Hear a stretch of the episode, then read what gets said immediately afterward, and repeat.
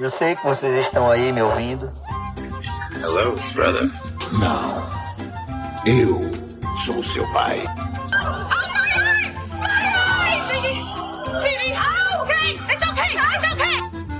No one, Mr. Mulder.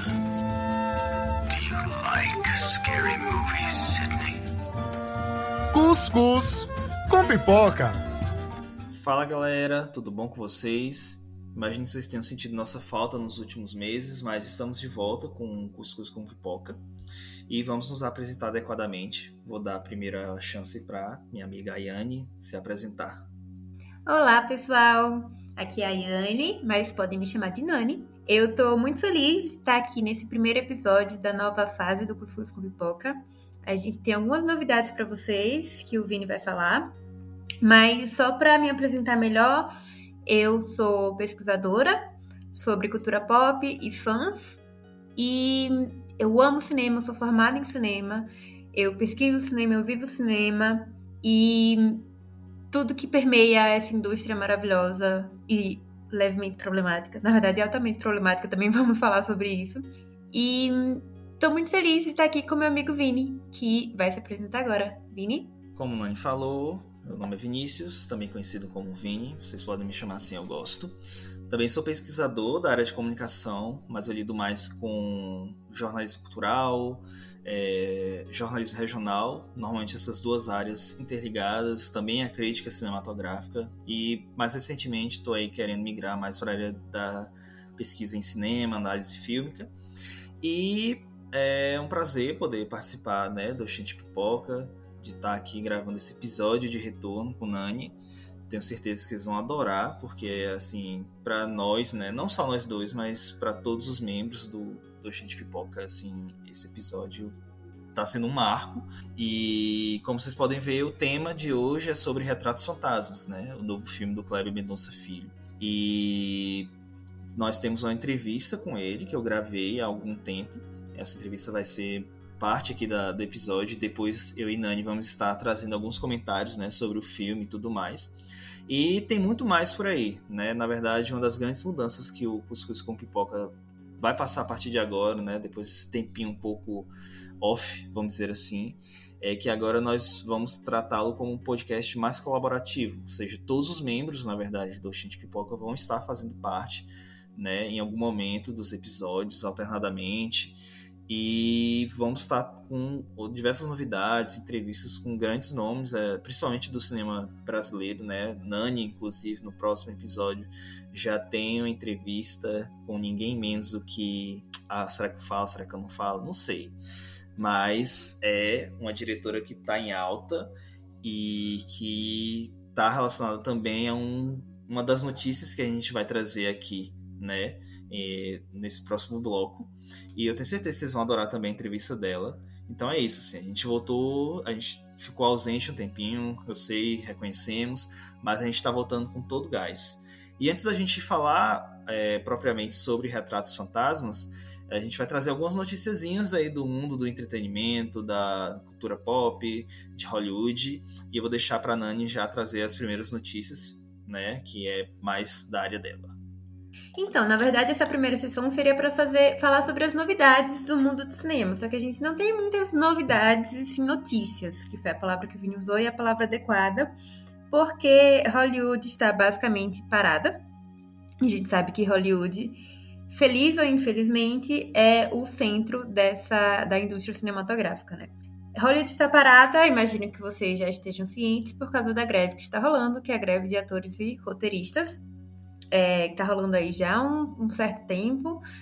E é uma greve muito significativa, porque é a primeira vez que as duas, os dois sindicatos, os diretores roteiristas, se unem contra gran, os grandes conglomerados, as grandes corporações midiáticas em 60 anos. Então tem 60 anos que as duas empresas, os dois sindicatos, empresas não, desculpem, a gente tá contra as empresas, que os dois sindicatos entram em greve ao mesmo tempo. E a gente vai fazer uma thread no Twitter sobre isso, explicando mais detalhadamente, mas vocês podem acessar as, os dois sindicatos disponibilizarem em seus sites as demandas que eles estão fazendo frente aos estúdios, né, para que a greve acabe. Eles pedem que os estúdios é, assumam alguns compromissos para com esses trabalhadores, esses artistas que também são trabalhadores. E se vocês verem esse documento, eles estão pedindo o básico. É muito básico que um trabalhador queira ser reconhecido, ser, ser devidamente remunerado, é, que ele tenha o mínimo de garantias de saúde, de segurança, de segurança financeira, segurança empregatícia. E numa indústria que faz tanto dinheiro, tanto dinheiro, a gente vê filmes fazendo bilhões. Cada vez mais filmes fazem bilhões em bilheterias, a gente é comum ler que é, o cinema tá acabando, agora ninguém mais assiste filme, todo mundo só quer saber de ficar no Twitter, no videogame, no Twitter não, no X, desculpa, no videogame e tal, tal, tal. Isso é mentira, a gente viu o fenômeno que foi Barbieheimer. Toda hora acontece um fenômeno diferente no cinema. É uma indústria altamente lucrativa e ela é feita por trabalhadores que não estão sendo devidamente compensados essa greve é muito importante, então, de fato, não temos tantas atualizações assim no mundo do cinema internacional. No nacional tá, a coisa está bem esquentada, finalmente alguma coisa está acontecendo nesse cinema para a gente debater. É, é raro tanto movimento assim, pelo menos é, fora da bolha cinéfila, né? Eu tô vendo mais pessoas fora dessa bolha falando sobre o cinema nacional, isso é muito bom. Mas lá fora a coisa tá parada mesmo porque tem que estar. Tá. E acho que eu espero que venha mudança a partir daí. Eu acho que a gente já tá percebendo algumas mudanças, né, Nani? Tipo, assim, agora tá começando a entrar mais esse período de, de festivais, de premiações. Então acho que um, um, dos impactos assim que a gente já percebeu mais significativo foi tipo no Festival de Veneza, né, que é um dos principais, é o festival mais antigo do mundo, assim, um dos mais antigos. E a gente não viu atores, na verdade, nem atrizes ali presentes na, no tapete vermelho e tal. É, salvo algumas exceções muito raras, como tipo o filme de Ferrari do Michael Mann, né, que ele obteve, é, ele conseguiu junto ao sindicato é, a, tipo assim, o direito, digamos assim, dos seus astros estarem ali presentes, porque a Neon, que é a distribuidora do filme, ela acordou junto com o sindicato de atores que estaria cumprindo o, os, as propostas que o sindicato está apresentando. Então, com isso, recebeu né, essa permissão, vamos dizer assim. Mas o que a gente viu, assim, foi uma mudança muito impactante, assim. Você não ter grandes nomes de Hollywood ali presentes, tapete vermelho, aquela coisa bem tradicional que a gente acompanha há anos, que há alguns meses a gente está tá vendo em Cannes, né? Já que o Festival de Cannes ocorreu antes da, da greve ser deflagrada. E aí, puxando, falando dessa questão dos festivais, né, como eu mencionei, a gente está num momento bem importante agora, que os festivais estão acontecendo, né? É, e nós, no momento em que a gente está gravando aqui, está acontecendo é, o Festival de Toronto, né? E, inclusive, o, Oxente está com cobertura de lá, né? Nós temos o nosso correspondente Gabs, vamos dizer assim. Ele está lá é, cobrindo alguns dos filmes e está escrevendo também críticas desses filmes, né? E temos, inclusive, a presença nacional lá. É, nós temos uma nós temos primeiro o filme Pedágio, né, da Carolina Markovits, que ela inclusive ganhou um prêmio, né? Se não me engano foi de, não sei se foi Jovem Revelação ou Jovem Talento, me fugiu o nome agora, mas ela ganhou um, um prêmio lá junto com outros nomes como Pedro Almodóvar, simplesmente. E nós tivemos também a exibição de Retratos Fantasmas, né? Mas para dizer que eu não estou só puxando o saco de festival gringo, nós tivemos também recentemente o Festival de Gramado, né? E em Gramado também foi exibido Retratos Fantasmas. E acho que uma das coisas que a gente pode falar mais à frente, né, é justamente de como como está se dando essa circulação de retratos fantasmas, né? Como é uma coisa bacana que a gente está vendo assim, não só do, dos lançamentos no, nos cinemas, mas também de, desse, dessa presença nesses festivais, nessas premiações, a visibilidade que isso traz. O, o, o filme, inclusive, ele teve a, sua, a estreia no Festival de Cannes já é o terceiro filme seguido do Cléber Mendonça Filho que estreia lá, né? É, já tivemos Aquários e Bacurau. O próprio Kleber, ele é uma figurinha carimbada de lá de Cannes, né? Antes dele é, seguir a carreira como diretor. Na verdade, enquanto ele seguia a carreira como diretor, ele já tinha uma carreira como crítico de cinema. Né? Ele começou a desenvolver essa carreira de crítico de cinema em Pernambuco antes de de começar a, a produzir os primeiros curtas-metragens dele. E aí, depois de alguns anos, ele se, passou a se dedicar somente mesmo à, à direção, né? Mas já no, durante o período dele de atividade como crítico, ele já, é, já tinha uma presença muito forte em Cannes, né? Como, como correspondente. É, ele tem até um, um documentário dele lá, é, o nome é Crítico, que ele gravou durante vários anos é, com outros críticos de cinema que ele conheceu lá, né, nacionais e internacionais, atores, diretores. Nossa, eu não sabia desse. Tô curioso pra ver. Eu achei Sim, que já tinha é. zerado a filmografia dele, mas esse eu não conhecia. Esse eu vi. Eu acho que foi o meu primeiro filme dele, inclusive, porque eu lembro de ter visto em comunicações lá na UFES em 2016, logo quando eu entrei, né? É, teve uma oficina sobre crítica cinematográfica, era uma coisa que já me interessava na época. E aí eu assisti, assim, e é muito bacana, na verdade, porque ele já vai fazendo várias perguntas, né? Tipo assim, como é que você enxerga a profissão do crítico atualmente? Como é que você enxerga o futuro do, do crítico? E isso ele pergunta não só para esses colegas né, de profissão, mas também para atores, diretores, né? Que tem, às vezes parece que tem essa relação meio tensa com a crítica. Então ele já tem toda uma, uma, trajetória que culmina, né, agora nessas exibições dos últimos filmes dele em Cannes. Então agora a gente vai passar para a parte específica da entrevista, né, que eu fiz com o Kleber. Essa entrevista a gente fez, ele estava no Rio, ele estava, na verdade, dentro do Uber, indo para Niterói exibir o filme, né, Retratos Fantasmas, lá no Cinearte em Niterói. E, assim, foi ótimo, né? A gente, apesar das condições meio complicadas na hora, na hora que a gente começou a gravar a entrevista, ele ia passar num túnel, ele pediu, vou passar num túnel, então pode ser que eu suma aqui por um minuto, tudo bem, a gente espera, né, esse um minuto, mas deu tudo certo, ele foi ótimo, assim, as respostas dele, como vocês vão ver, foram muito boas, e em sequência a entrevista, eu e Nani, a gente vai começar a falar um pouquinho, né, do, do, de, do que a gente achou do filme, né, das nossas experiências com eles, assim, foi um filme que, assim, eu não sei ela, mas a mim me tocou muito em muitas coisas, e eu vou adorar conversar isso com ela.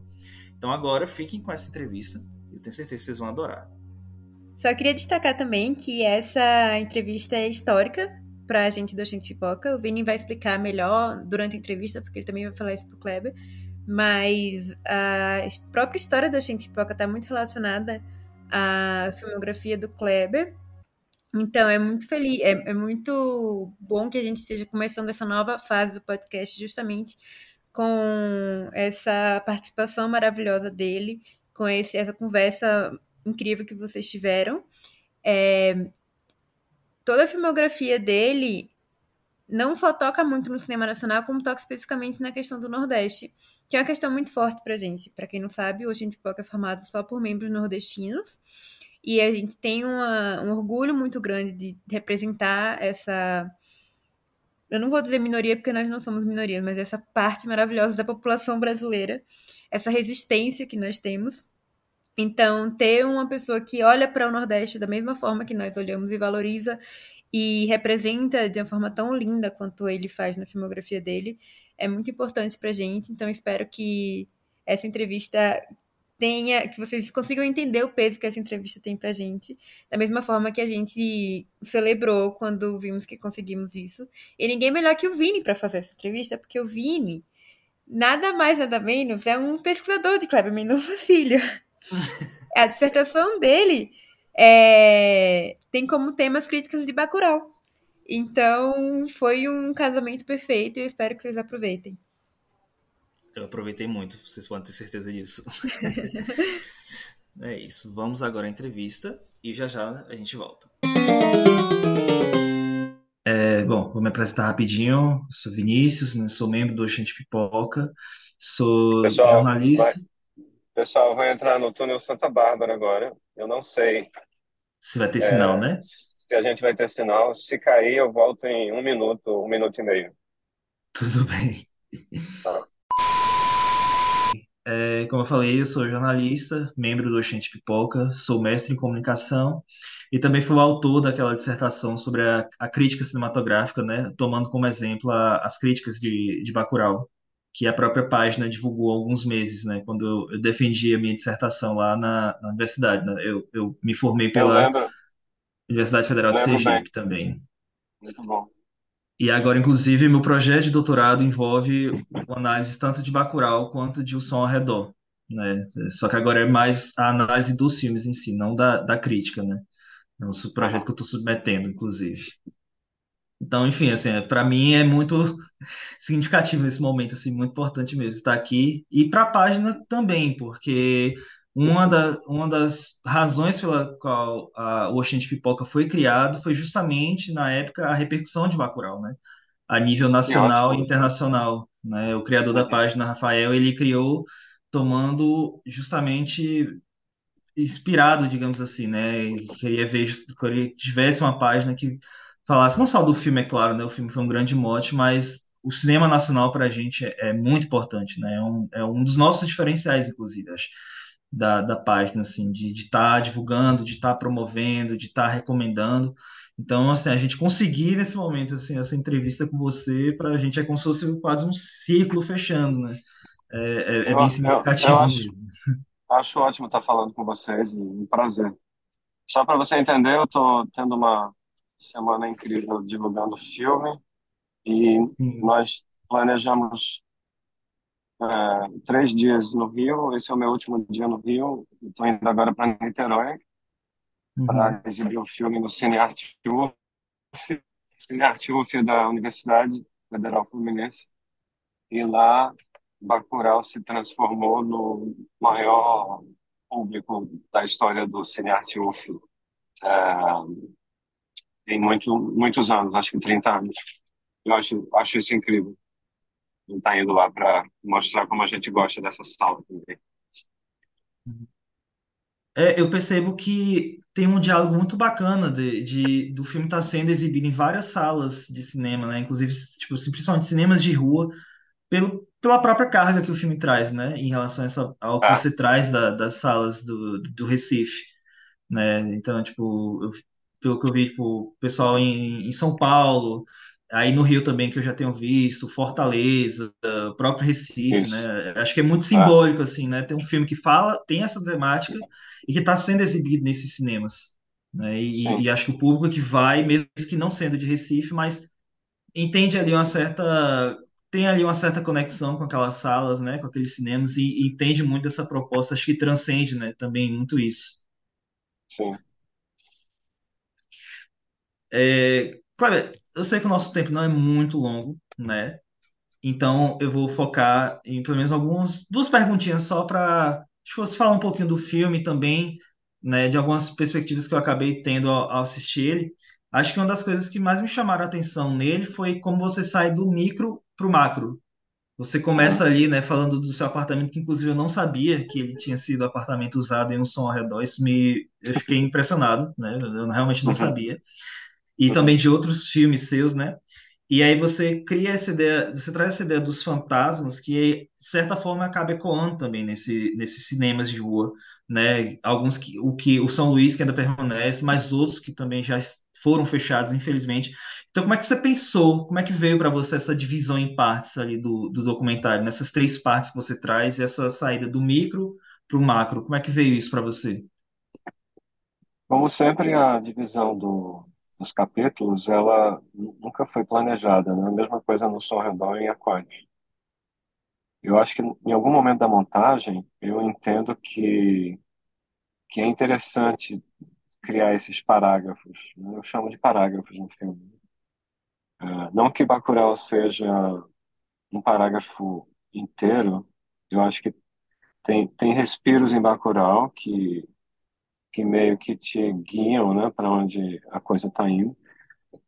E eu acho interessante que Bacurau não, não seja dividido em três partes, mas o, o Redor, Aquários e Retratos Fantasmas tem essas divisões que me agradam muito e que surgiram todas na montagem.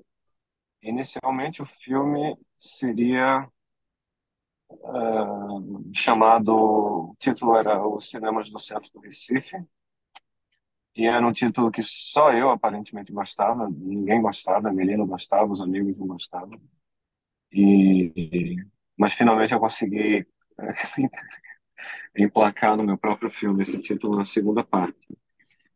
E E a gente começou a montar o filme, eu e Matheus, no centro, já falando de cinemas, mas eu não gostava. Eu achava que faltava alguma coisa. E nesse momento, lá para 2016, 2017, é, na verdade foi em 2016, eu entendi que nós íamos deixar aquele apartamento. E a ideia de se mudar, depois de tantos anos morando ali, começou a mexer com a minha cabeça. E naturalmente eu pensei todo, toda a história, não só da, da casa, né, mas também do que eu, dos filmes que eu fiz ali. E aí eu comecei a visitar materiais guardados dos filmes, né? É, experiências muito antigas de vídeos e curtas primitivos que eu fiz no início dos anos 90, imagens de família, as, as, as brutas do som ao redor, que são brutas em 35 milímetros, e vários curtas que eu fiz lá em Jaulado, por exemplo. E, e eu entendi que talvez existisse um, uma maneira muito inesperada de começar esse filme, né? sobre espaço, sobre espaço público, mas aí começar o filme num espaço íntimo, né? de uma casa. Mas que, na verdade, também é uma casa muito filmada, né? uma casa que já, já tinha sido muito vista publicamente. Né? E eu acho que foi aí que o filme, para mim, ganhou um, ganhou um, uma, uma energia pessoal que me agrada muito, né? Muito, assim, uma base de, de história pessoal que eu acho que é importante para o filme. E, mas, ao mesmo tempo, delicada, porque não é um filme sobre mim, né? Eu, eu, eu, eu, eu, eu, eu aprendi a nadar com tal, tantos anos, minha comida preferida é tal comida, não é isso. Mas é uma base, é, uma base pessoal que, que se faz necessária no início do filme e que talvez aumente a carga do filme é, do que vem depois, né? ao falar da cidade. E depois da cidade, falar do mundo. Então eu gosto dessa expansão do filme que você falou aí. Começa micro e vai para o macro no final das contas, eu acho que funciona e, e as três partes são muito. Eu acho que elas são muito claras, né, nas divisões e nos parágrafos. É, eu acho que uma coisa que você colocou desse, dessa questão do espaço, para mim, assim, né, tipo, olhando em retrospecto os seus filmes e, e pela, próprio, pela própria relação que Retratos Fantasmas constrói com os seus outros filmes, né? Principalmente com o som ao redor e aquários, fica muito evidente, eu percebo que tem um interesse seu muito grande ali em relação a essa questão da relação entre a arquitetura, a geografia, o espaço. Você traz ali um determinado momento do filme, né? Filma, você traz a imagem do centro de Recife, aí você coloca ali no fundo, né? Boa Viagem, a Zona Sul. Você, tá, uhum. também, também trabalha essas oposições, né? Eu, queria saber de onde é que vem esse interesse seu por essas relações, né? Entre arquitetura, geografia, espaço, classe também tem muito isso, né? Como é que vem isso para você? Eu acho que eu me interesso pela a forma como o espaço é desenhado para interagir com gente, né? E, e se você olha o comportamento da cidade, relacionado à, à forma como a cidade administra o, as pessoas, né, o elemento humano, você você vê de A né, você vê de projetos de interação que são maravilhosos e humanos até o pior da cidade, né, o pior da sociedade, que é a cidade, é, na verdade, maltratando, agredindo as pessoas. E tudo isso a partir de decisões de desenho, de design e de arquitetura. Exemplo radical, pedras colocadas estrategicamente para ninguém deitar. Né? Existem muitas cidades que fazem isso, embaixo de viaduto, em parques onde alguém poderia querer deitar e dormir, pedra. Pedras, inclusive, pontiagudas. Grade, é, grades e proteções, como se casas que são tratadas pelos proprietários como bunker de guerra ou como, ou como uma prisão. Né? E, e, quem e quem está preso, na verdade, é o próprio proprietário que mandou colocar arame farpado em todo o perímetro do muro, como eu mostro no filme. Então, para mim, todos esses elementos são muito interessantes. A presença humana interagindo com o que foi construído. As pedras portuguesas do Cinema São Luís, na frente do Cinema, do cinema São Luís. Literalmente, 50 milhões ou mais pessoas passaram por aquele lugar em 70 anos. As pedras são todas polidas por milhões de sapatos ao longo de 70 anos. Isso tudo eu acho muito interessante, muito, muito a presença humana e a, e a interação com o espaço construído eu acho muito interessante. E, e, a forma como a gente vive, né? Acho que cada sociedade vive de um jeito. Nós no Brasil vivemos vivemos de uma de formas que muitas vezes são normalizadas, mas não deveriam ser normalizadas. E, e, e quando você aponta a câmera, você vê você vê qualquer coisa que pode de comédia, quase jactatia, a, a tensão, né? a tensão quase de um filme de guerra. Né? E acho que tudo isso eu venho filmando ao longo dos anos.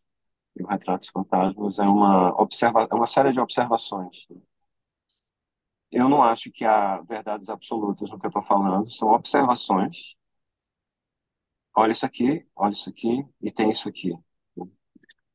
E o filme foi construído a partir dessas observações.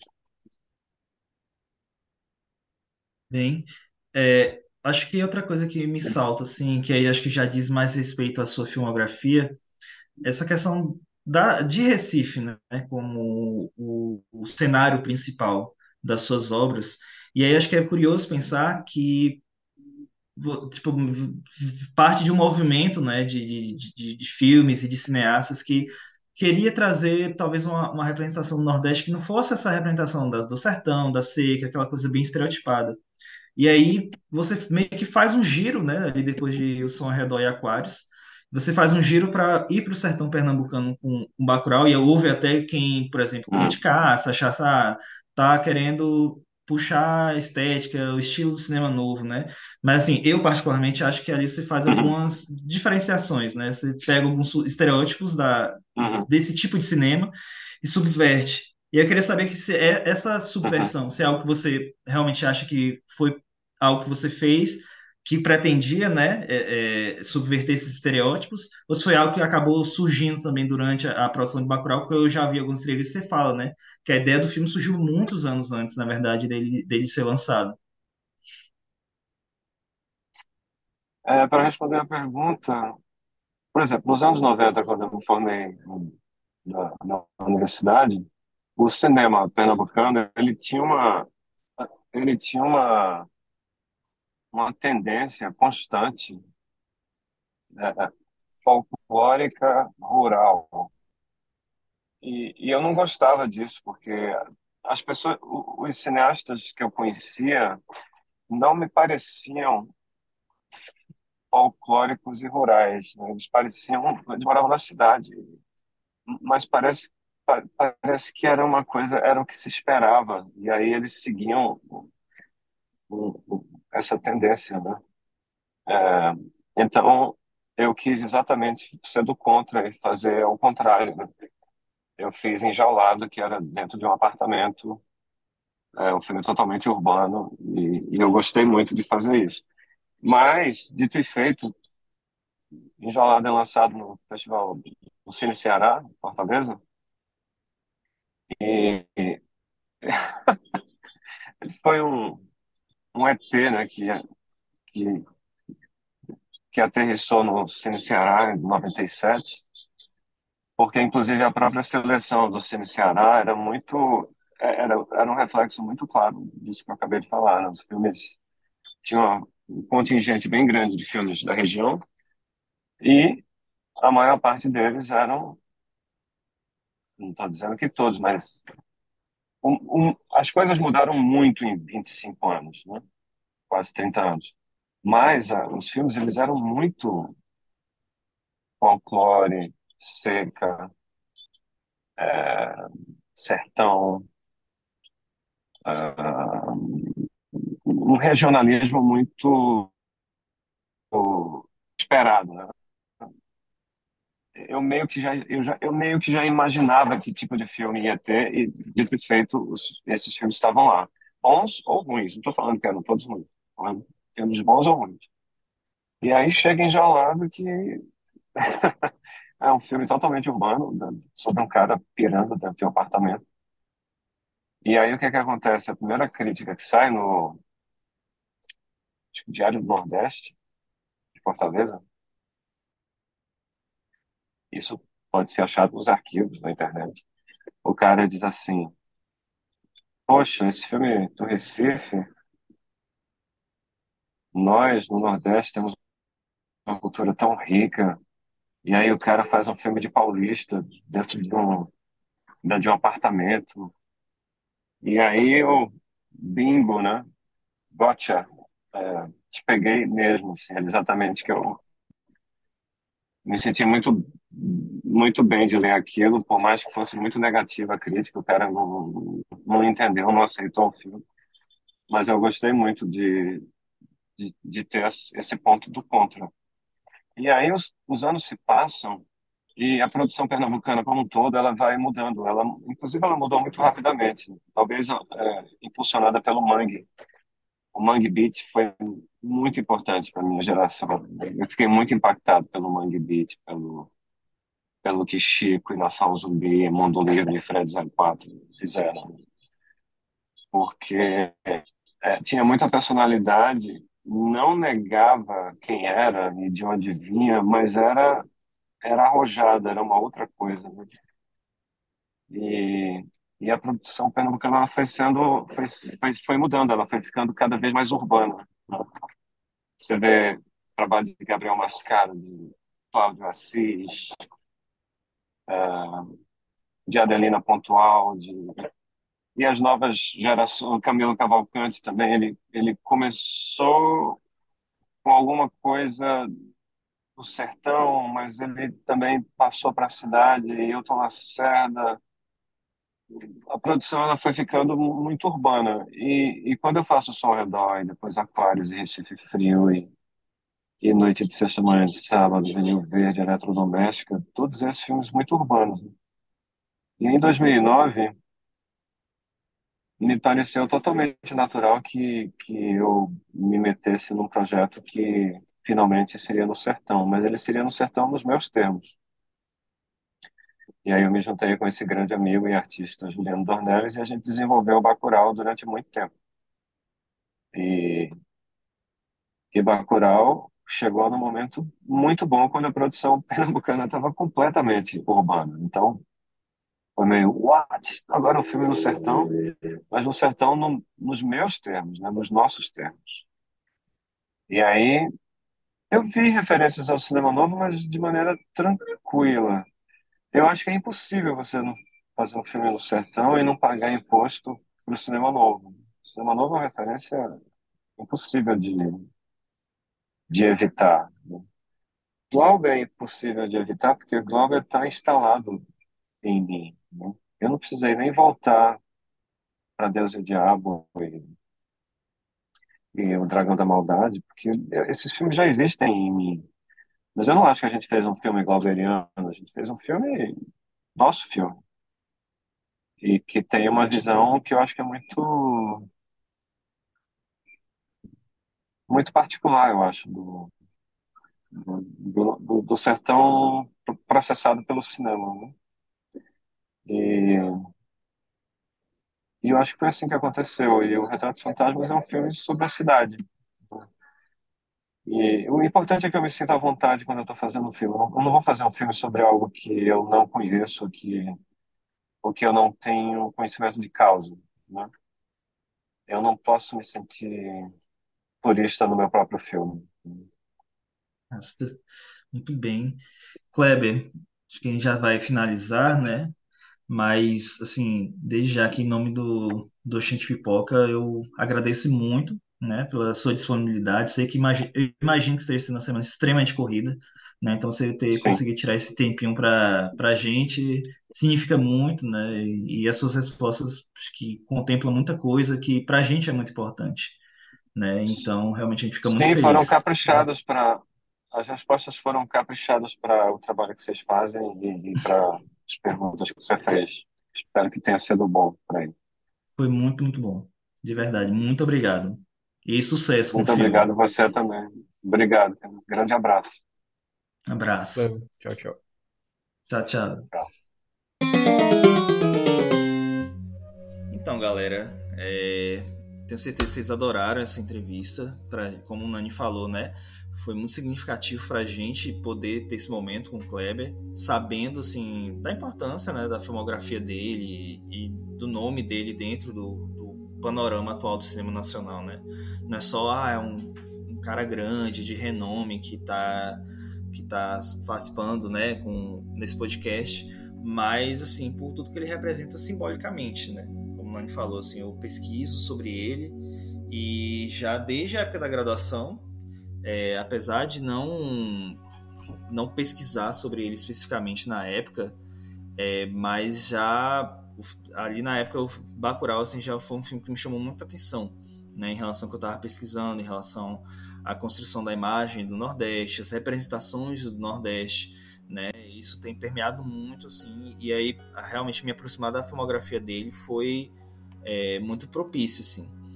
E com Retratos Fantasmas, eu tive uma experiência diferente da que eu tive com Bacurau. Né? Não só pelo fato de ser um filme que volta para esse espaço urbano que, que o Kleber normalmente apresenta né? nos, filmes dele, nos demais filmes dele, como Som ao Redor, Aquários, os curtas-metragens. Mas, assim, acho que uma coisa que me chama muita atenção, não sei se o Nani vai concordar comigo, assim, no cinema dele, é, é como ele consegue trazer elementos que às vezes são tão pessoais e são tão particulares, né? E especificamente, muito nesse filme, então, é muito forte essa questão, né? Desse lado pessoal dele, assim, né? E como ele constrói o filme em torno disso. Mas ele consegue construir experiências que são muito, soam muito universais, né? Essa coisa mesmo do, dos cinemas de rua, né, essa, essa ligação com, com o cinema em si e, e, e com as memórias, etc. Então, assim, tipo, para mim, particularmente, eu, eu, me lembrei muito da minha infância aqui no interior da Bahia. É, eu, eu sou de uma cidade que não tem cinema, pelo menos quando nasci já não tinha mais cinema, né? Já tinha virado igreja, inclusive, que é o que ele fala na última parte do filme, né? Mas aqui fica a 100 km de Vitória da Conquista, que é uma das maiores cidades aqui da Bahia. E quando eu ia para Conquista com, com os meus pais, para visitar parente e tal, a gente costumava muito ir para no cinema de rua que tinha lá, que era o Cine Madrigal. E eu lembro muito assim de alguns filmes que eu vi lá. Tipo assim, o primeiro filme que eu vi no cinema não foi lá, mas assim, acho que as memórias mais fortes de ir ao cinema na minha infância são justamente do, do Cine Madrigal. Então eu vi filmes como Scooby-Doo 2, Os Incríveis, Troia, as Crônicas de Nárnia, sabe? Tipo, eu tenho muito essa memória, assim, de, de ver esses filmes. Assim, e hoje eu tava pensando, né? Tipo, caramba, eu lembro, lembro da, da escada que você subia, né? Você comprava ingresso, você subia uma escada em espiral, que a, a, o cinema ficava na parte de cima. E me veio a memória essas coisas, assim, né? A, a galeria onde esse cinema ficava, ali no centro de Conquista. E esse cinema, ele acabou perdendo força e acabou sendo fechado justamente pouco tempo depois que o primeiro shopping de Conquista abriu, né, com uma rede de multiplex e tal. E inclusive não sei se essa história é real, possa ser que tenham mentido para mim, mas boato que esse, tempo, esse cinema por um tempo virou, foi usado como cinema pornô antes de enfim fechar. Então assim, foi uma trajetória meio meio decadente assim, sabe? O, o que aconteceu com com o Cine Madrigal. E aí hoje Conquista uma cidade que não tem é, cinema de rua mais, né? Tipo, ele tem, tem dois shoppings hoje em dia lá, né? Então, quem quiser assistir filme realmente tem que ir para os cinemas desses dois shoppings. E aí quando eu me mudei para Aracaju para fazer faculdade, é, meu primeiro contato, óbvio, novamente foi com o cinema de shopping, né? E Nani, que é de Aracaju também, imagino que ela tenha passado por essa experiência. Mas aí, com o tempo, comecei a, a arriscar de ir em, no Cine Vitória, né? Que é o cinema de rua principal que tem lá em, em Aracaju. Não sei dizer há quanto tempo. Inclusive, eu assisti Bacurau lá. Eu assisti tanto no, no, no shopping, mas também fui lá assistir no, no Cine Vitória. E é, também assim, você percebe para a questão da programação que é exibida, né, realmente de como é uma resposta também é, a, a, esses cinemas mais comerciais, que normalmente vão se limitar a essas exibições de, de blockbusters e tal. E hoje em dia tem outras opções, assim, tal, mas que fica às vezes nesse meio termo, né? Você tem o cinema de rua lá, que é o, o Alquimia, mas volta e meia a gente até comenta, assim, né? Tipo, que, que tipo, às vezes o, a programação da Alquimia tá mais próxima do, da programação de um Cinemark da vida, de um Centerplex, né? Nessa coisa de só exibir blockbuster e às vezes você tem um único filme, né? Praticamente dominando todos os horários, do que ter uma variedade maior de filmes que a gente sabe que a gente não vai encontrar nesse, nesse circuito mais comercial. Mas que não deixa de ser uma alternativa, né? E acho que no caso Cine Vitória isso é mais emblemático ainda, né? E Aí eu queria ouvir de Nani agora, né? É, como é que você sentiu em relação a isso? Se o filme te tocou nessa parte específica, se, sei lá, despertou memórias, né? Você agora também reside em São Paulo, que tem uma programação, uma variedade muito maior de cinemas de rua, mas que essas lutas eu tenho certeza que também permanecem aí. Eu queria ouvir de você, então, também. Então, minha experiência, na verdade, foi oposta à sua. É, tanto a experiência com os cinemas de rua, quanto a própria experiência do, com os filmes do Kleber. É, eu sinto sim que ele tem essa pegada muito pessoal, mas ao mesmo tempo, eu não sei se eu diria universal, mas universal dentro do, do ciclo nordestino com certeza. Eu lembro quando eu assisti Bacurau, eu ficava pensando, meu Deus, ele entrou na minha infância para fazer esse filme?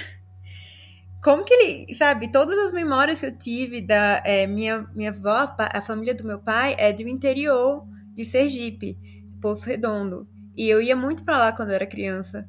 E a cidade é muito parecida. Poço Redondo é um pouco maior, mas as cidades ao redor de Poço Redondo são Bacurau, são vários Bacurais. A experiência é muito parecida. Eu lembro que teve uma cena que um dos, um dos americanos, um dos gringos, entram na casa e tem um feijão no fogo ainda. Eu consegui sentir o cheiro do feijão na sala de cinema, porque era o feijão da minha avó.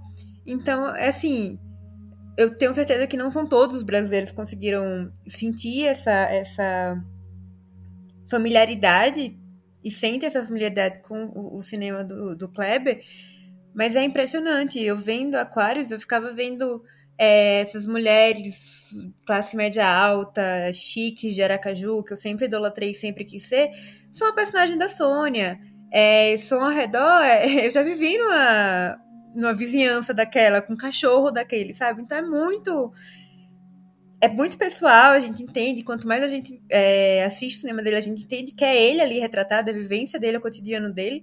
Mas ao mesmo tempo é o meu e é o de muitos nordestinos de uma classe semelhante, né?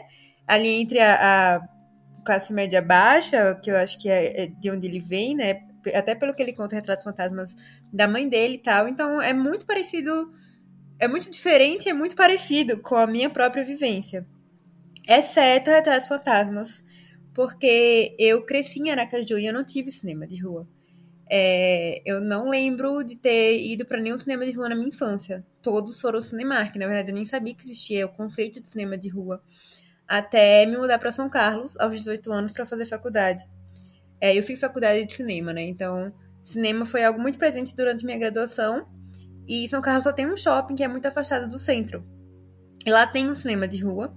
É, que inclusive eu soube recentemente que tá meio mal das pernas. Assim, quem tá escutando São Paulo, vai pro Cine São Carlos, é um cinema histórico e muito importante para a cidade, então não deixem ele morrer. É, mas foi quando eu comecei a descobrir esse universo maravilhoso do cinema de rua. É, o meu TCC foi um curta-metragem foi exibido no Cine São Carlos, no cinema de rua. É, e foi a, a, primeira vez que eu tive contato com esse universo fora das empresas de, de exibição, né? Fora do núcleo Cinemark. É, e, enfim, eu sou muito fã aqui em São Paulo, sim, eu moro, moro agora em São Paulo, e tem cinemas de rua pra tudo que é lado. Eu moro perto da Augusta, Então tem o Cine Sesc, o Cine Itaú, o Petra Belas Artes, que inclusive queria deixar um grande asterisco aqui. É, o Petra Belas Artes está perdendo o patrocínio da Petra é, está procurando novos patrocinadores para se manter e se sustentar. É um cinema também muito importante, muito histórico aqui em São Paulo. É um dos meus preferidos em São Paulo. E, por favor, se tiver alguém rico escutando, patrocínio Belas Artes. A gente precisa desse cinema, é um cinema muito bem localizado na Rua Consolação, tem sempre gente lá. Inclusive, eu assisti Retratos Fantasmas lá e, caramba, é um documentário. É um filme nacional, é um filme documentário e tinha muita gente na sessão. Eu achei isso muito impressionante. Isso fala tanto da força do, do cinema nacional, mas principalmente da força do Kleber, né? Eu acho que o nome dele chama muito atenção. E também porque o pessoal, o público do Belas Artes é um público que já tem um histórico mais é, próximo de um, de um cinema nacional, um cinema menos mainstream. E, inclusive, quando acabou a sessão, aquela cena icônica do final, não sei se a gente já tá na parte do spoiler, mas o pessoal aplaudiu, o pessoal riu muito e aplaudiu. E eu achei muito interessante esse movimento, né? Quem tá acostumado a ver só cinema é, empresa de grande empresa de exibição, não, não sei se está acostumado a ver filme documentário com esse, esse engajamento do público, e eu fiquei bastante feliz. Mas eu não tive a vivência que ele teve de Retratos Fantasmas. Então, para mim, não foi uma coisa meio familiar. Quando eu assisti, eu não estava sentindo nada familiar, mas eu estava tendo uma curiosidade imensa, um interesse imenso em conhecer Recife através dos cinemas. Então, era conhecer uma cidade que apesar de eu já ter ido em Recife algumas vezes, eu não conheço muito a história. É, e foi pela perspectiva melhor possível, foi pela perspectiva do cinema. Foi conhecer a história de uma cidade tão importante para a história do Brasil, né? A partir da vivência das, dos cinemas de rua e dos letreiros do cinema de rua e da arquitetura dos cinemas de rua. Então, é de uma criatividade incrível, como tudo que o Kleber faz. É, um tema recorrente que a gente pode perceber na obra dele é a gentrificação, né? E com certeza tá lá, é muito presente. É, como o centro foi perdendo a força, perdendo a magnitude, que é algo que eu sempre ouvi meus avós e minha, minha mãe falando sobre o centro de Aracaju, que era um, um lugar imponente e que era lugar de passeios, e hoje você passa no centro e é até meio escuro, perigoso. O Vini falou do Cine Vitória, eu não costumo muito ir no Cine Vitória de Aracaju, é, quando eu volto para Aracaju, justamente porque é um lugar escuro, eu, mulher, sozinha na sociedade brasileira, a gente sabe como é. Então, é um cinema que eu queria muito apoiar, não consigo, justamente por causa dessa situação do centro, que eu não vivi para acompanhar essa deteriorização, mas eu sinto que é muito parecida com o que ele conta é, no, no Recife, né? Então, também é legal ver essas, essas similaridades que todo o Nordeste passou e, enfim, é, é isso. Eu achei muito curioso, muito interessante e me engajou muito. Eu não sei se só porque eu sou apaixonada por cinema e eu tava muito interessada, mas também porque eu, sou, eu gosto muito de história, eu gosto muito de aprender. E eu tava totalmente mergulhada. Inclusive, quando tava na cena final, que distou um pouco o resto da história, eu não tava muito entendendo e acabou o filme. Eu falei, já? já? Pra mim tinha passado 20 minutos, porque eu tava totalmente imersa ali. E, enfim, mais um acerto desse diretor que tem acertado pouquinho, assim, né, na filmografia dele. Isso que você falou da questão do centro me chamou muita atenção. Acho que volta para essa coisa um pouco pessoal e universal, assim. Tipo, eu não falo só porque, tipo, por exemplo, ano passado eu, eu fui para Recife e fui, tipo, eu queria tirar um dia realmente para ir no Recife Antigo. E aí eu lembro que, tipo, eu peguei um ônibus, assim, da, da casa do meu amigo, que mora perto da Universidade Federal. Tipo, peguei o um ônibus até chegar lá no centro. E, tipo, o centro do Recife são várias ilhas, assim, né? E aí tem a parte desse centro mais moderno, só que na verdade é um moderno, vamos dizer assim, dos anos 70, 50, 70 para cá que é justamente ali onde se concentram esses cinemas que, que o Kleber mostra no filme, né? Só que infelizmente a maioria estava fechada. Inclusive o São Luís, né, que é, que é um dos cinemas que ele, ele deixa por último assim para falar. Eu queria muito ter tirado um dia, né, enquanto eu estava lá em Recife para poder ver um filme, só que ele justamente foi um período que ele estava passando por reforma. E aí, tipo, eu desci nessa parte mais, menos antiga, vamos dizer assim, do centro. E você percebe realmente esse, essa questão da, deteriorização, da deterioração essa questão da gentrificação realmente de ser um espaço que já foi glamouroso, já foi opulento. E quando ele traz aquelas imagens antigas ali, sabe? Cara, quando ele traz aquelas Eu sou fascinado por fotos, imagens, vídeos de, de, antigos de cidades. Então, quando eu vejo aquele, tipo, aquele Recife dos anos 40, 50, sabe? Que ele mostra, não só ali em relação aos cinemas, mas do centro de Recife, fica, caramba, que coisa linda, né? E nesses anos em que eu morei em Aracaju, assim, foram cerca de nove anos, né? Contabilizando. É, eu senti muito isso com o centro também. Tanto é que, assim, eu particularmente não sou o tipo de pessoa que gosta de ir em centro de cidade, né? A não ser que seja, tipo, centro histórico, como é o caso de Recife, ou como foi em, o Pelourinho em Salvador, ou em São Luís, quando eu fui também, né? E no caso de Aracaju, a, a questão que eu vejo muito é, é essa sensação, muitas vezes, de abandono, como você colocou também, assim. É, eu fui algumas vezes no Cine Vitória e, e, privilegiei de ver alguns filmes lá e tal. Mas, tipo, diversos outros filmes que eu queria ter visto lá, né? Poderiam ser esses filmes que estavam passando, por exemplo, no shopping ou em outro cinema. Mas que eu queria privilegiar de ver lá, mas que não rolava justificado essa sensação muito forte de insegurança, né? De, estar nesse local que realmente você não se sente confortável, como você colocou, né? Você sendo mulher, então essa sensação de desconforto, de insegurança é ainda maior. E eu olho para alguns prédios mesmo de, de Aracaju, ali perto mesmo do, da Ponte do Imperador. Eu fico olhando assim, prédios que, caramba, uma reforma assim, poderia ser só a fachada, sabe? Mas que seria a coisa mais linda do mundo. E olha que, tipo, Aracaju não é uma cidade tão antiga se comparada com Recife, Salvador, Olinda e outras, né? Mas tem uma história já que pode ser pode chamar de sua. Então, a forma como o Kleber usa, né, ele usa especificamente os cinemas para falar um pouco disso.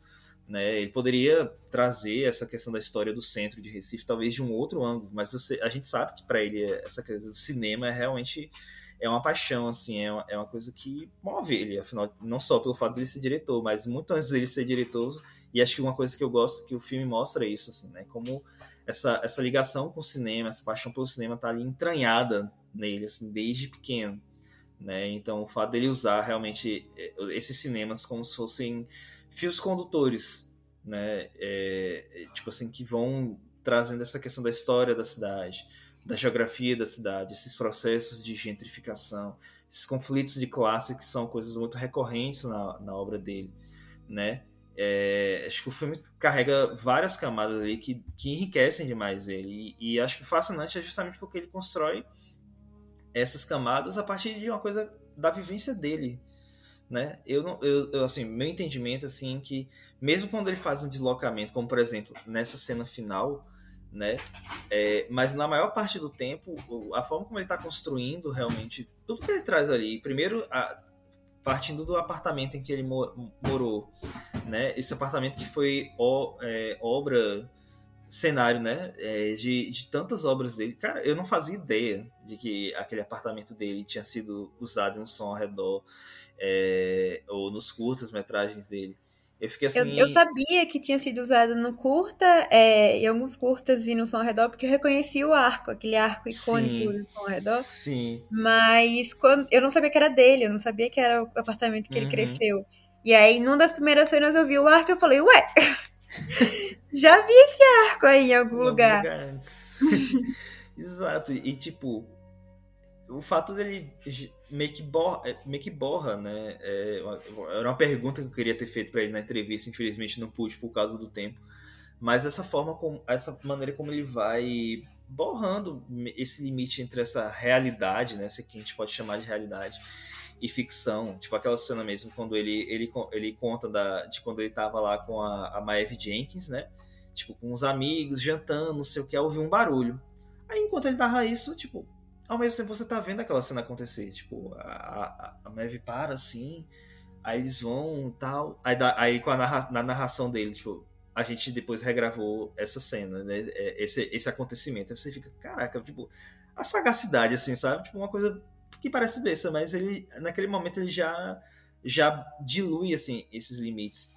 E outra parte que me chama muito atenção, acho que é a minha parte favorita do filme, até coloquei isso quando eu escrevi minha crítica dele, é quando ele traz a, a, aquelas imagens do projecionista do, do cinema que ele acompanhou, né? Acho que é Alexandre.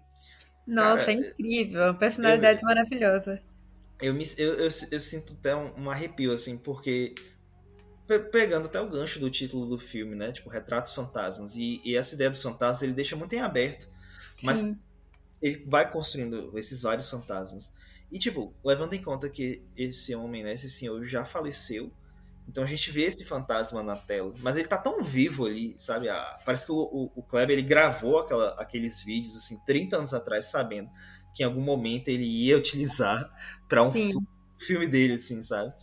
Sim, E- eu também tive essa sensação. essa sensação, assim, tipo, ah, ó, mas é imagem de arquivo, certo, tudo bem, mas pela forma como ele, ele, ele constrói o filme, né, essa atmosfera do filme, ele dá, ele faz, ele torna muito vivo, assim, isso me, me marcou bastante. E eu não imaginava que eu ia me emocionar tanto como naquela cena em que, quando o, o seu Alexandre fala, né, que o cinema vai fechar e tudo mais, e, e ele comenta, tipo assim, ah, não sei o que, de chorar. E aí, tipo, ele para e tá ali segurando as lágrimas.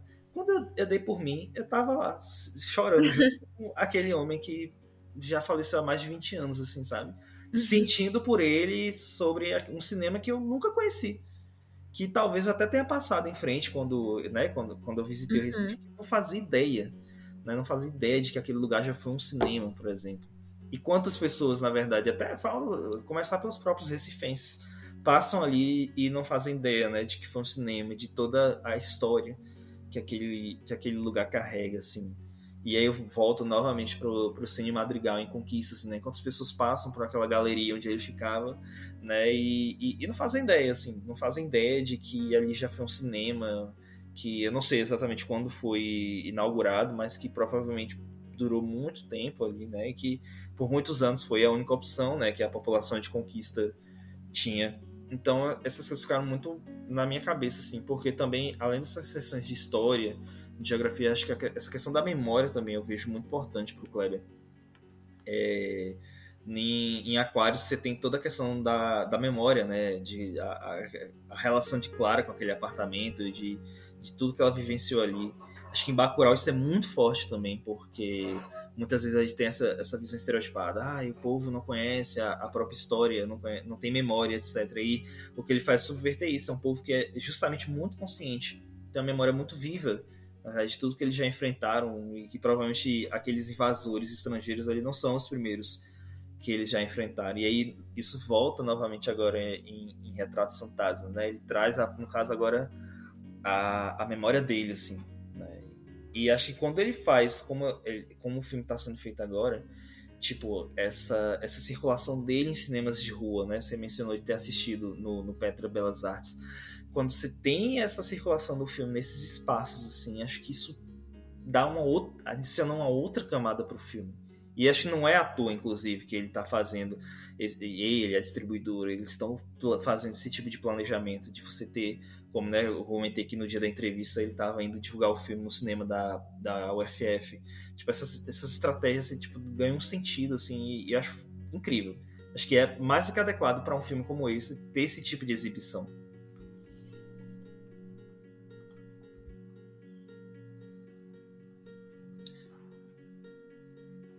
Isso, tava, sem, tava falando aqui sem áudio. Não, com certeza.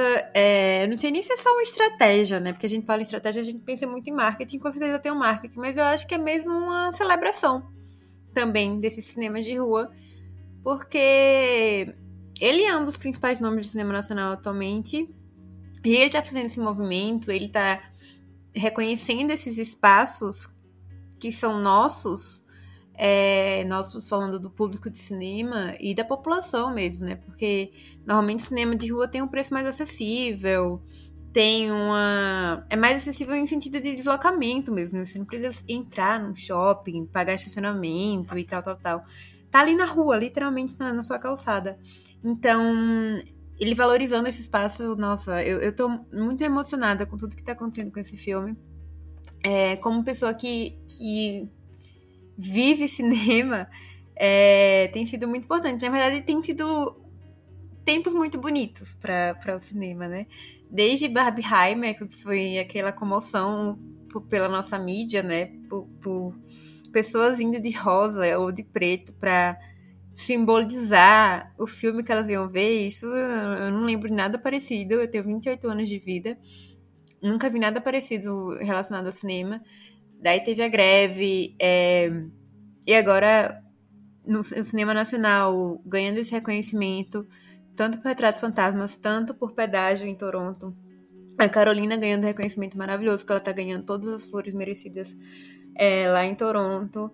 A gente vê o movimento dos grevistas é, reivindicando, reivindicando por uma arte mais valorizada. Então, não sei, eu tô muito empolgada com, com essa indústria. Eu acho que tá indo num caminho é, levemente assustador, mas bastante promissor e eu tô com muita esperança. E grande parte disso se deve a esse movimento que o Kleber tá fazendo. É, viralizou no Twitter um dia desses, né? Um pessoal falando que eu nem lembro qual era o comentário que o cinema brasileiro não. Não lembro o que era, mas não ia pra frente, só, só era mais do mesmo e tal. Gente, olha o que tá rolando, sabe? Um documentário sobre centro de uma cidade nordestina fazendo o barulho que tá fazendo. Tendo, tá na pré-lista do Oscar nacional, sendo elogiado internacionalmente fazendo números em bilheterias nacionais, isso é muito bonito. Então, não sei, eu tô, tô muito animada. Em relação à narrativa, voltando agora pro filme, eu dei, eu dei esse desabafo que tava preso no meu coração.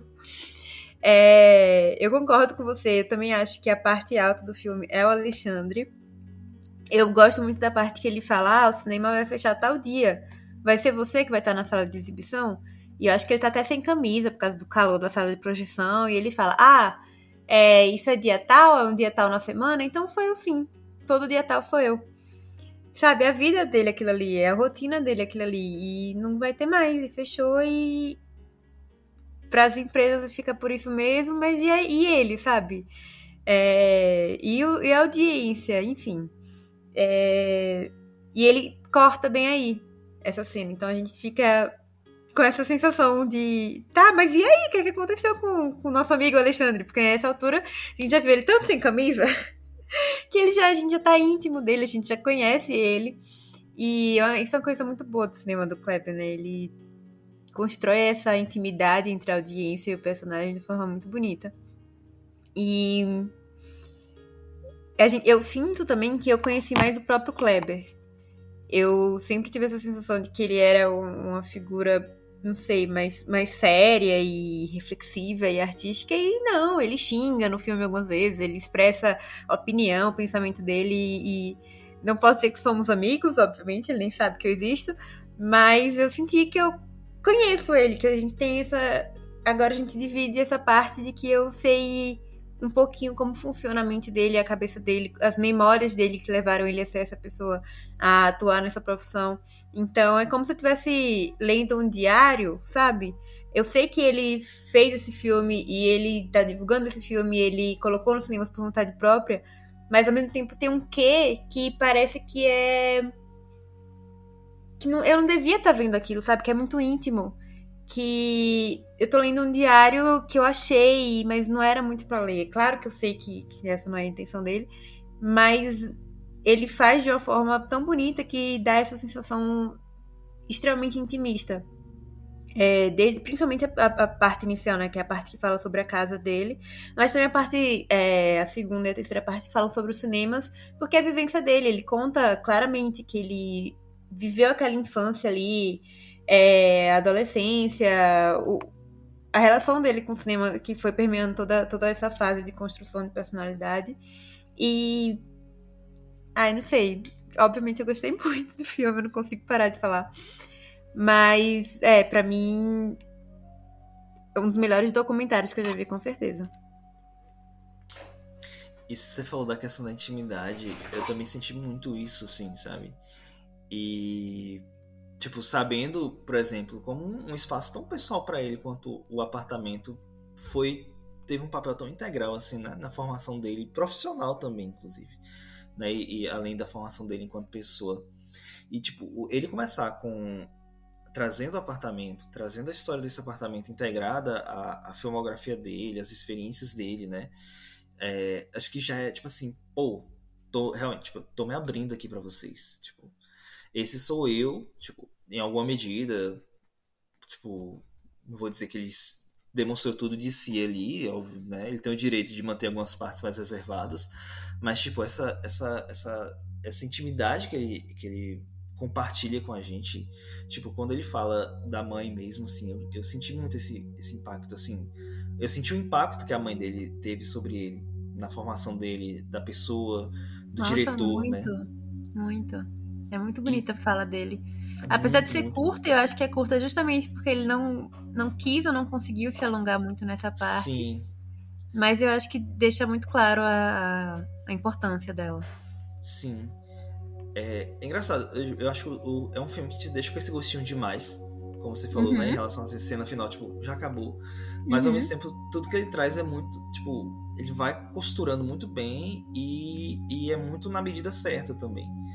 Então, tipo, é uma coisa que eu, adorei no filme, assim, que de imediato me causou um pouco de estranhamento. Talvez por eu não ser tão é, familiarizado assim, com documentários. Tipo, foi, foi a, a narração dele.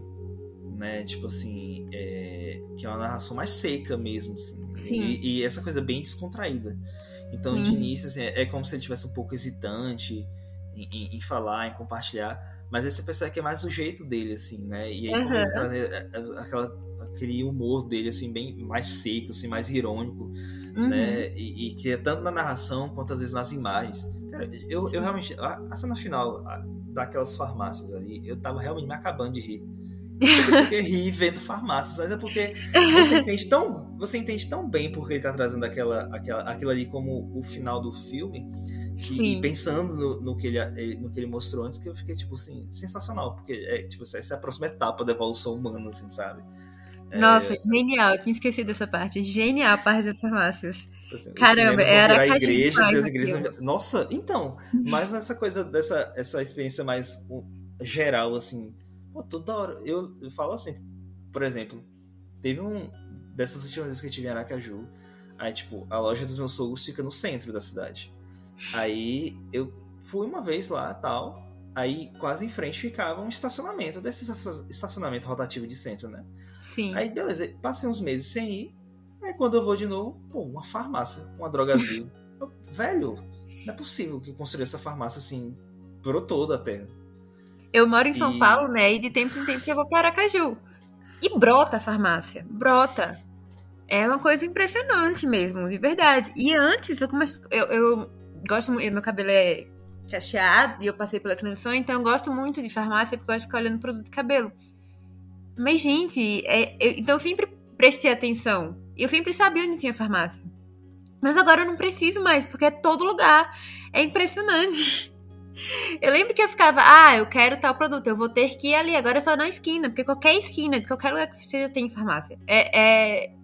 E é de novo, né, essa coisa do, do... a experiência de Recife, mas também é uma experiência minha, a experiência de. Não sei como são as outras cidades, mas pelo menos Aracaju com certeza tá passando por isso. E agora que a gente tá conversando sobre isso, é, me veio também a questão do lugar, né, na narrativa do Kleber todos os filmes que eu já assisti dele, é, é- o espaço é muito importante, né? Eu não tinha me tocado. Eu, eu tinha reparado muito na parte da gentrificação e dessa questão de luta de classes, mas na do, do espaço mesmo, físico e geográfico, é, não sei. Nunca li nada sobre, mas com certeza é algo que ele reflete muito. Não sei se já teve alguma pesquisa mais aprofundada sobre isso. Fiquei muito curiosa a respeito. Você que estuda mais o Kleber, você tem alguma, alguma opinião sobre? Então, é porque, assim, além dessa, desse meu interesse, né, pela filmografia dele, eu gosto muito de geografia. Tipo, é, tipo assim, minha mãe é geógrafa e eu cresci cercado de livros de geografia desde pequeno aqui em casa. E então sempre foi, me interessei muito por isso, sabe? É, o espaço urbano, a geografia urbana, essa questão. é, e, assim, eu não sei exatamente em que ponto é, os filmes dele me chamaram a atenção para esse tópico. Eu acho que foi com o Bacurau, principalmente.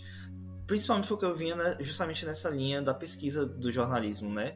Do jornalismo regional, das geografias da comunicação, né? Que é uma área de pesquisa dentro da comunicação. Antes de eu entrar em jornalismo, eu queria, eu pensei até em fazer geografia. E aí foi massa ter encontrado as geografias da comunicação, porque meio que juntou essas minhas duas grandes paixões. Mas eu acho que eu acho que esse filme, junto com Bacurau, acho que talvez seja o que mais explora essa, essa, essa relação do espaço, né? É, isso está presente, muito presente em um som ao redor, né? Aquele microcosmo que ele constrói ali. Em Aquários também. É, em Bacurau, quando ele faz esse deslocamento, isso também é muito importante. Mas acho que em Retrato Fantasmas, justamente por ser um filme que ao mesmo tempo faz esse resgate de outras obras dele, e aí você começa a sacar essa, essa, essa, esses interesses né, comuns que, que você encontra é nos, filmes dele. Se você parar pra pensar, porque vamos nessa sequência de, de longas que ele fez. É, o Som Redor é sobre um bairro, talvez uma rua, né? Uhum. Daí a gente vai para Aquários, que é o bairro, a orla, a faixa da orla, então a gente já aumentou um pouco. Daí a gente vai para Bacurau, que é uma cidadezinha, uma vila, e agora a gente tá numa cidade, na capital. Então ele tá crescendo, né? É bonito ver isso. De uma rua para um, um bairro, para uma cidade de interior, para uma capital. Em breve chegaremos no Brasil, América Latina e dominação mundial. Do universo. e eu acho, e eu acho incrível que ele consegue fazer, ele, ele consegue aumentar esse escopo, né? Tipo, ele consegue chegar à cidade do Recife, a capital, no filme mais pessoal dele. Sim. Né? Ele, ele faz essa, essa, tipo assim, essa, essa relação dele. E ele fala muitas vezes durante a, a narração, ele, ele tá falando de Recife, né? Ele não tá falando só dos cinemas, ele fala, tipo assim, da vivência dele com a cidade e, e com esse processo de gentrificação. Eu lembro que quando eu, eu, quando eu fui em Recife no ano passado, né? Eu encontrei com uma, umas amigas minhas de lá. E aí a gente tava comentando muito essas percepções. Por exemplo, eu fiquei muito mais na parte da Zona Sul só que, tipo, lá meio que assim, tipo, tirando essa parte de boa viagem e, e, e, tal, a parte da Zona Sul é mais periférica, de certa forma, do que a Zona Norte. Né? E que os investimentos que a prefeitura tem feito, vamos dizer assim, estão mais concentrados na, na Zona Norte. Então, ah, ciclovia, é, projetos urbanísticos, aquela coisa toda bonitinha. É um pouco o contrário do que a gente vê em Aracaju, né? Que é onde a gente tem uma Zona Sul mais elitizada né? E que pô, também recebe mais essa verba do que uma, em relação em contraste, né, com essa essa zona norte mais periférica. E, e tipo, eu realmente fiquei muito e aí vem a, novamente, né, essa questão do, do centro que a gente já comentou, né? E aí o que eu, eu lembrei que tipo, eu conheci primeiro ali aquela parte do centro menos antigo, mas que está mais deteriorado, que está mais abandonado, né? Que realmente sofreu mais com o processo de gentrificação. E você passa uma ponte lá, né, no caso, você atravessa uma ponte de uma ilha para outra e você chega no Recife antigo, que tem todo uhum. aquele cuidado do centro histórico, a parte turística, uhum. etc, né? Tudo ali, tudo bonitinho e, e, e acessível, mas você, você tem literalmente uma ponte, ele também traz muitas vezes né, essas imagens das pontes ali que cortam a cidade, né, e que separam assim não só diferentes bairros, mas quase como se fossem diferentes mundos ali da, de, um, de uma mesma cidade. Uhum. É, então, assim, realmente para mim, eu percebi, já percebi um bom tempo. Isso é uma coisa que eu quero explorar mais agora também, quando, né, nesse meu projeto de pesquisa de doutorado, que para variar é sobre ele, sobre os filmes dele. E eu quero trazer muito essa parte também de como é que ele olha para essa questão mesmo da, da geografia, do espaço, e eu já venho, né, por conta mesmo dessas, dessas minhas áreas de interesse, a, a, alguns autores da geografia realmente já estão junto comigo ali, além dos, da comunicação. E, e é muito bom, assim, é muito bom ver um, esse filme, assim, uma obra que, que explora isso, assim, que, que explora a cidade, assim. Eu sou apaixonado por conhecer cidades, né? Eu se eu pudesse viajar mais, eu certamente viajaria. E aí quando, principalmente quando eu viajo sozinho, como foi ah, quando eu fui para Recife, eu gosto de, de bater perna. Eu gosto de e se for de pegar ônibus também, me aventurar com transporte público, pode ser o pior transporte público do mundo, né? Mas eu gosto de fazer isso, assim, sabe? E, e tipo, por exemplo, uma coisa que me frustrou um pouco quando eu fui para Recife é que eu fui num dia em que o centro histórico tava todo fechado. Ai, mentira! Sério. Na segunda-feira. Centro histórico é lindo. Exato, assim, eu fui e olhei só tudo lá de fora. Uhum. Quando eu ia tentar entrar, ah, tá fechado. Não. Aí eu fui pra Olinda, de ônibus. Tava fechado também. Aí, só vi, aí eu fiquei, caramba. Espero que da próxima vez que eu for, eu vou num outro dia que não seja segunda-feira para poder faz, fazer esse processo assim, né? Então, é, teve ver um pouco ali, né? Óbvio que eu não conheci tudo da cidade, nem, nem teria como, assim, só morando lá e olhe lá, né? Porque... E olhe lá. E olhe lá. Tem quase dois anos que eu moro em São Paulo, não conheço nada aqui. É, é, é um mundo. E isso me lembra uma história. Uma das últimas vezes que eu fui em São Paulo, eu fui com minha família, e a gente foi no Museu da Imigração. E aí, tipo, amei o museu, assim, eu fui falar para os meus amigos daí, né? Falei, tipo, cara, vocês conhecem o Museu da Imigração, não sei o que, vocês já foram lá? Falou, aí um deles falou, amigo, eu moro em São Paulo, eu simplesmente não tenho tempo de conhecer os lugares de São Paulo. é isso. É isso. Por isso eu tenho a oportunidade de conhecer. Eu, ah, é, faz sentido. É. Cidade, é cidade feita para turista, porque tem um monte de coisa que quando vem alguém me visitar, eu acompanho e vou conhecer, mas eu sozinha aqui nunca vou. Então, tipo, é muito massa você ter essa visão da cidade em si, né? Através de alguém que é de lá.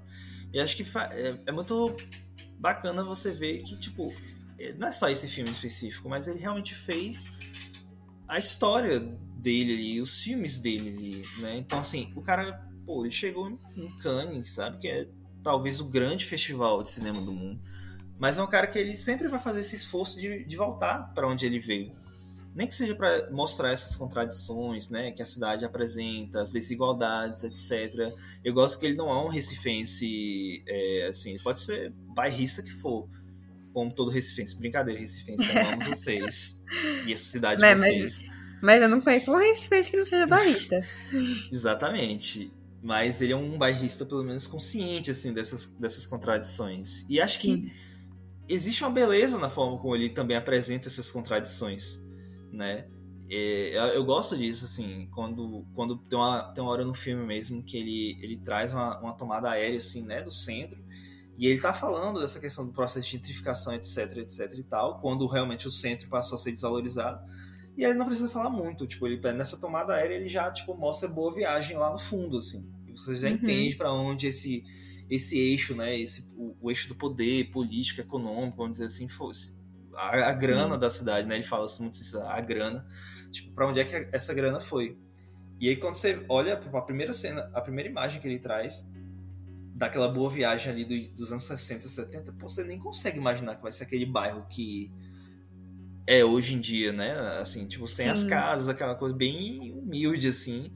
E, pô, e aí, novamente, é o que eu falei antes, né? Tipo, essa paixão que eu tenho por fotos, né? Imagens de cidades antigas, é muito por conta disso, assim. Você percebeu quanto, quanto a cidade muda, o quanto o território, o espaço muda, assim. Eu, eu agora, eu, tipo, voltei a morar aqui em Tapetinga, né? Minha cidade aqui na Bahia. E, tipo, não é uma cidade grande, tipo, tem uns 60 e poucos mil habitantes só. Mas nesses anos em que eu passei fora, muitas coisas já, já mudaram, assim. É, e eu fico olhando, assim, tipo, com essas coisas, como nada é exatamente permanente, né? E realmente isso significa um esforço redobrado em relação à preservação da, da memória, da identidade e tal, assim, sabe? Do, desses espaços e das histórias que esses espaços contam. E eu acho que é, um filme como esse, de Retratos Fantasmas, é, é uma forma de, de manutenção dessa memória e desses espaços, mesmo que não mais fisicamente, assim, né?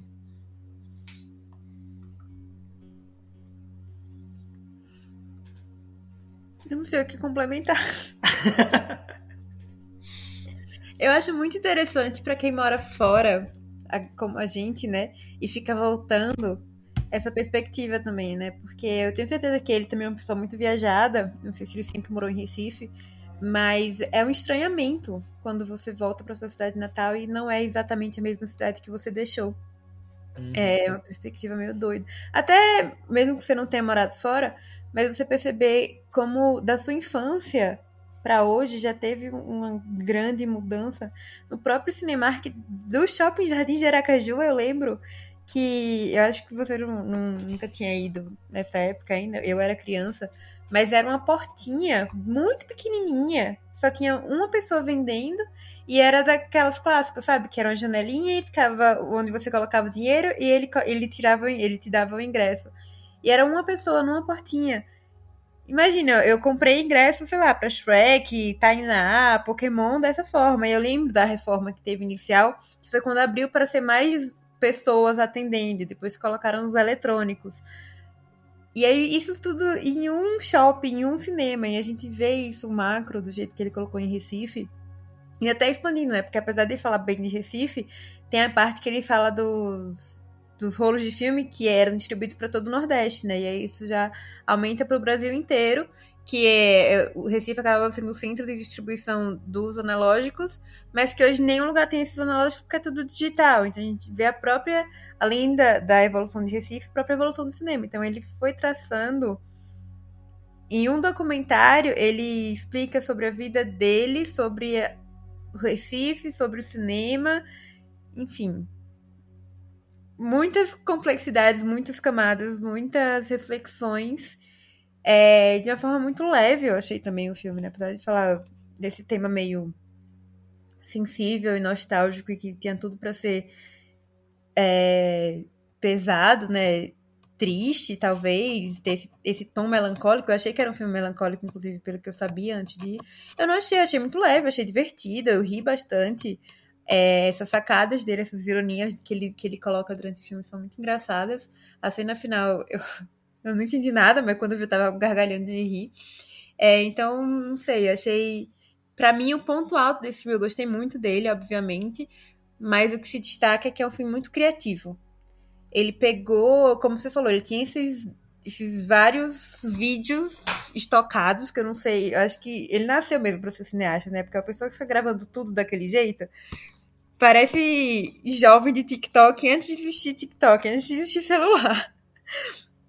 Ele gravava absolutamente tudo. E, não sei se ele já tinha essa ideia de fazer esse documentário desde que ele tinha. Desde que ele era guri, mas é, é impressionante esse, o arquivo que ele tem para ir juntando e chegar nessa narrativa que só ele poderia criar. Acho que nenhum outro cineasta brasileiro conseguiria chegar nesse resultado da forma que ele chegou. Essa relação que ele tem com o Nordeste, com o Recife, com a história, com a geografia. É, é um filme que é muito ele, é um filme muito criativo, mas também é, tem a assinatura dele, mesmo que não falasse de quem era o autor, quando chegasse no final da sessão, eu saberia indicar quem era. E, enfim. Vamos à nota?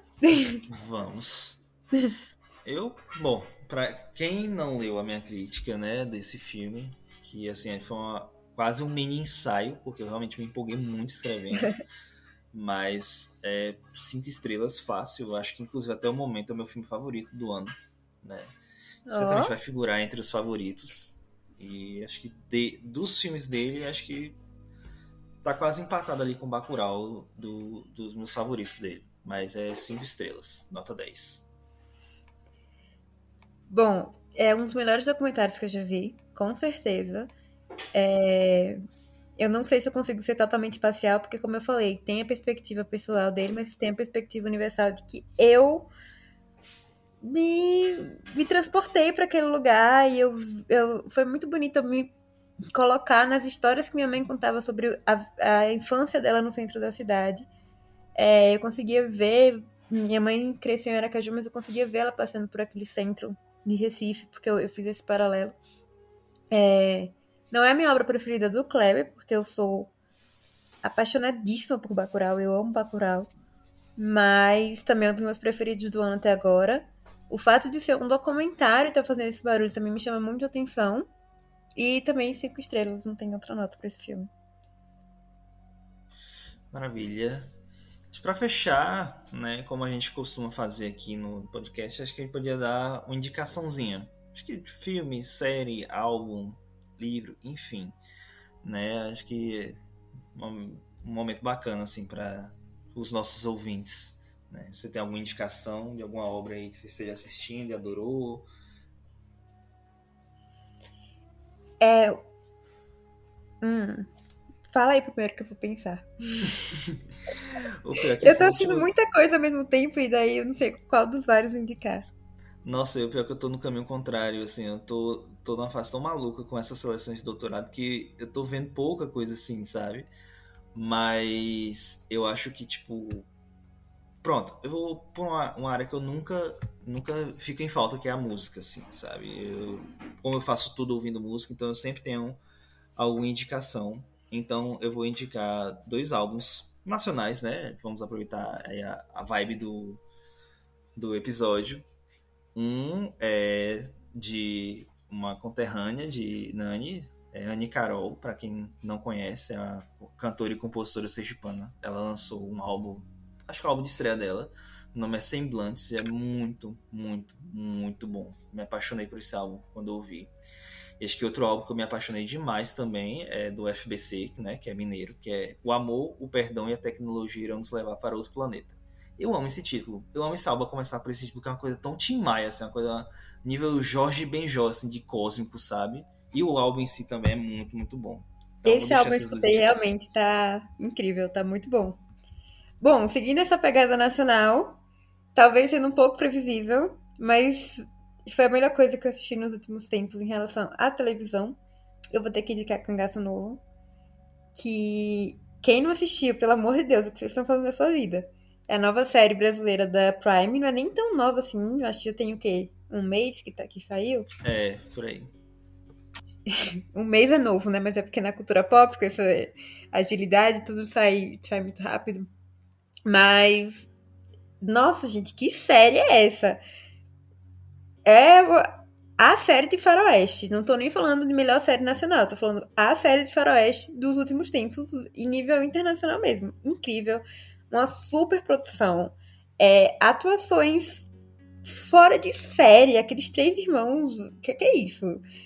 Trilha maravilhosa, direção maravilhosa, fotografia maravilhosa.